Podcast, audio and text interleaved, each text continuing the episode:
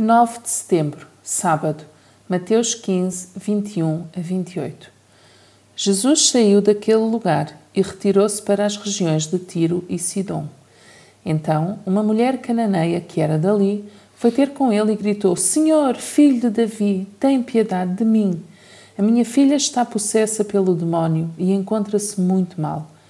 Mas Jesus nada lhe respondeu. Os discípulos chegaram-se e pediram-lhe: Manda embora, ela não para de gritar atrás de nós. Jesus então disse: Eu só fui enviada às ovelhas perdidas da casa de Israel. Mas ela veio ajoelhar-se diante dele e suplicou: Senhor, acode-me. Jesus lembrou-lhe: Não está certo tirar o pão aos filhos para o deitar aos cães.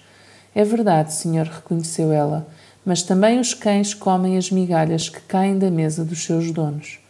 Então Jesus exclamou: Ó oh mulher, grande é a tua fé, pois seja como tu queres. E a partir daquele instante, a sua filha ficou curada. A região de Tiro e Sidom ficava fora dos limites de Israel. A primeira reação de Jesus a respeito da mulher cananeia revela que estava a cumprir a sua missão para com as ovelhas perdidas da casa de Israel.